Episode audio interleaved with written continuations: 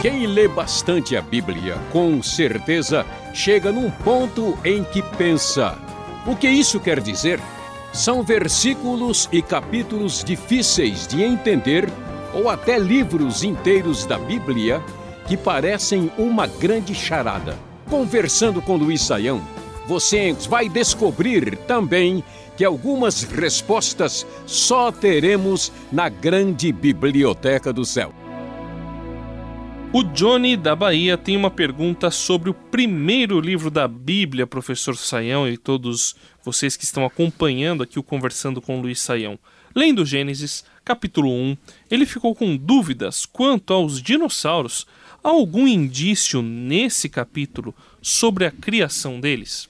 Bom, André, vamos uh, tentar ajudar uh, o Johnny aí com essa grande pergunta, né, sobre os antigos animais gigantes do passado. O que, que a gente pode dizer sobre isso? Bom, quando o Gênesis capítulo 1 fala sobre a criação, fala de maneira bem ampla e genérica.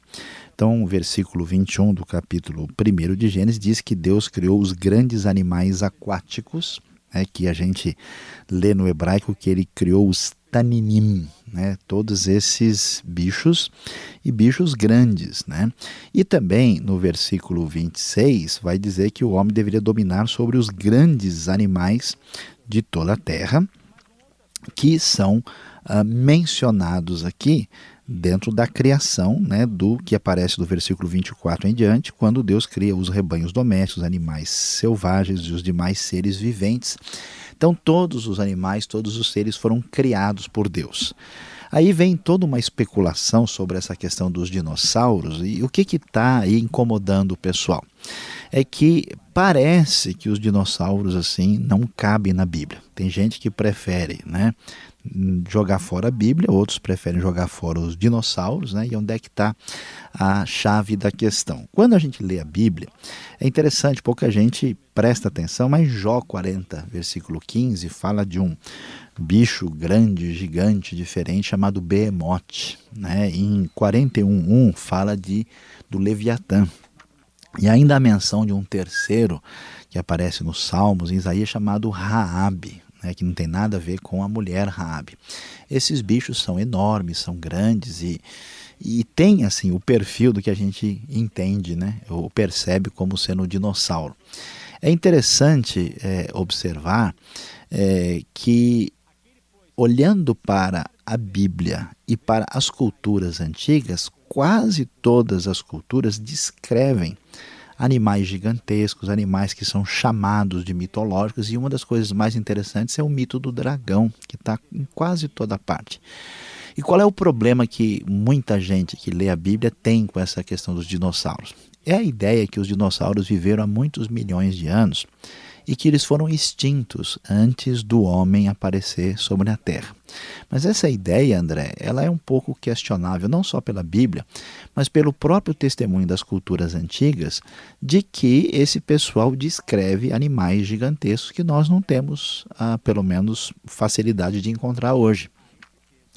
E aí a gente vai perceber é, que é muito provável que tanto o que a Bíblia diz sobre o Leviatã, sobre o Behemoth, sobre Raab e as culturas antigas mencionam sobre os animais eh, grandes né, e gigantescos, igual os vikings falavam, por exemplo, do Kraken, né, que depois foi comprovado que era lula gigante, que até então era desconhecida.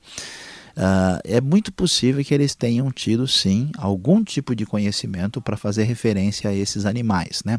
Agora, o fato dos dinossauros terem existido e terem sido extintos, isso não é nenhum problema. Está cheio de outros bichos que também existiram e foram extintos, e isso não traz nenhuma dificuldade para nós. E a gente fica achando que os dinossauros eram muito assim extraordinários e grandes demais, mas não é verdade. O Procompsognato, por exemplo, é um dinossauro do tamanho de uma galinha. Né? A gente tem dinossauros grandes como o Diplodocus, que tinha cerca de 30 metros de comprimento, de acordo com os estudiosos, mas a gente pega a baleia azul, ela tem 33, ela está viva até hoje. Quem for lá para a Oceania vai descobrir o dragão de Komodo, que na verdade é um dinossauro vivo até hoje. Então, essa discussão ela é mais, vamos dizer, problematizadora do que de fato é, ela é um problema em si. Então dá perfeitamente para entender que todos os possíveis dinossauros que existiram foram criados por Deus e a literatura antiga parece refletir o reconhecimento da existência deles. O Adonai dos Estados Unidos quer saber qual era a idade de Isaac quando, como está em Gênesis 22:5, Abraão o leva até um monte para ser oferecido em holocausto. Afinal, Isaac era um bebê ou já era moço? Normalmente em filmes e às vezes até em peças teatrais e em igrejas se usa um bebê. Como fica isso? Pois é, André, essa questão da idade uh, de Isaac no Antigo Testamento não é tão simples assim. Né? Quando a gente lê a, a Bíblia, em Gênesis capítulo 21, a gente sabe que Isaac uh, nasce quando Abraão tem 100 anos de idade e Sara tem 90. Né? Depois, quando chegamos em Gênesis 23, o texto vai mencionar a morte de Sara e ela morre com 127 anos. Então nós temos um espaço assim, né, de 37 anos uh, que, em que não há uma menção cronológica específica. E o que, que a gente tem no texto para, de fato, raciocinar? Em Gênesis 22, 5, a, a palavra hebraica que vai descrever Isaac, né, que na NVI, por exemplo, é traduzido por rapaz, uh, é a palavra Naar. Naar uh, pode se referir a uma criança de 2, 3 anos de idade e até mesmo a um adolescente um jovem né, de 18 até perto de 20 anos, a palavra é usada. É uma palavra indefinida. Né? Então, uh, o que, que a gente entende? Não parece que Isaac é alguém assim de muito mais idade, né? Porque o jeito que ele se comporta, perguntando para o pai, parece alguém novo. E também não parece que ele é uma criancinha, né? Alguém que está perguntando onde é que está o cordeiro sugere alguém mais crescido. Então, a sugestão mais razoável é que Isaac é um adolescente aí. Né? Se a gente pudesse dar uma sugestão, a gente imagina alguém aí entre os seus 12 a 15, 16 anos e não muito além disso, que é o que a gente tem condições de raciocinar em cima do texto e não dá para ir além disso. Outra pergunta do Adonai. Os diáconos também podem batizar novos convertidos? Qual a orientação da Bíblia a respeito desse assunto? Bom, André, vamos uh, pensar um pouquinho uh, sobre essa questão. Na verdade, uh, na Bíblia, a gente não tem uma preocupação muito assim específica com a ideia de que as pessoas só podem ser batizados ou batizadas por pastores, né? Tanto é que tem um caso interessante, que é o caso de Filipe, né, que batiza o eunuco etíope, né? Filipe não é apóstolo, ele é um dos, vamos dizer, diáconos né, da igreja, uh, lá de Atos, capítulo 6, e ele vai evangelizar Samaria, depois ele vai evangelizar esse eh, eunuco etíope que né, trabalha para Candace, né, a rainha, e ele está voltando e o homem se converte e ele é batizado. E então, no Novo Testamento não tem essa ideia clerical assim de que alguém passa vamos dizer, pela bênção do líder supremo da comunidade. Uh, então não há nem nada no Novo Testamento que impeça a ideia de que um diácono, ou mesmo uma pessoa né, que não seja eh, oficial reconhecido, possa batizar alguém.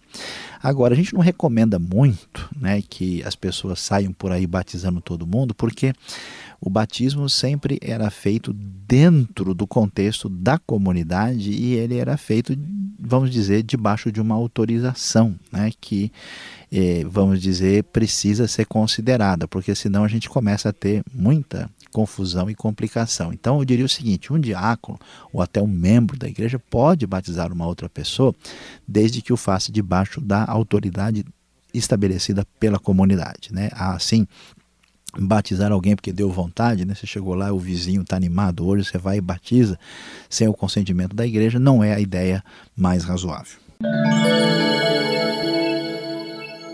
Para finalizar, pergunta do Joaquim do Amapá: onde ficava ou fica a civilização da Torre de Babel? Há indícios arqueológicos dela? ah, vamos tentar trabalhar com a pergunta do Joaquim André. Nós temos a referência, né, o relato da Torre de Babel lá em Gênesis capítulo 11 e que é mencionado uh, que os homens saem do Oriente, chegam a uma planície em Cineária, ali eles se fixam. A gente sabe que essa região é onde ficava a Mesopotâmia, mais especificamente está relacionado com a antiga civilização babilônica, que inicialmente começa com os sumérios, depois com os acadianos, e assim não podemos dizer que nós encontramos a Torre de Babel. Mas nós encontramos muitas, muitos monumentos antigos que são a cara da Torre de Babel. É, os antigos acreditavam que o céu ficava a dois quilômetros de altura da terra e eles construíram na Babilônia antiga os famosos zigurates, né? pirâmides escalonadas, né? com escadas que iam ao ponto mais elevado e onde eles eh, levavam ali oferendas aos deuses, acreditando que estavam bem próximos dessas divindades.